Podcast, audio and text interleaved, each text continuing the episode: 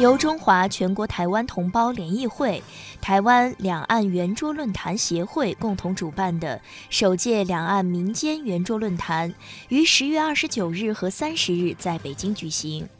来自台湾工商、文化、青年等社团负责人、各界民间代表人士和大陆有关机构团体负责人、相关专家学者等一百五十余人参加。大家就推动落实三十一项惠及台湾同胞措施，加强两岸产业、经贸、文化、青年合作等议题展开深入讨论。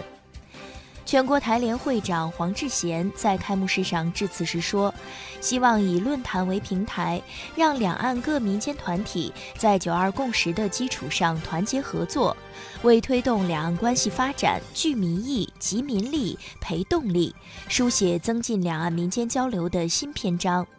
论坛上，台湾嘉宾表达的也是相同心愿。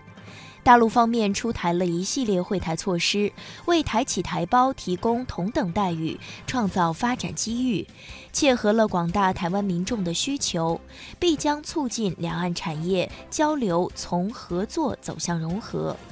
而除了出台会台政策，文化影响也发挥着重要作用。台湾中天电视台董事长兼总经理潘祖印告诉记者。两岸交流合作的基础就是中华文化，无论两岸局势如何变化，连接两岸的根不会断。他认为，在新的发展情况下，两岸可以考虑共同拍摄品牌影视剧，以增进两岸民众间的理解与认同。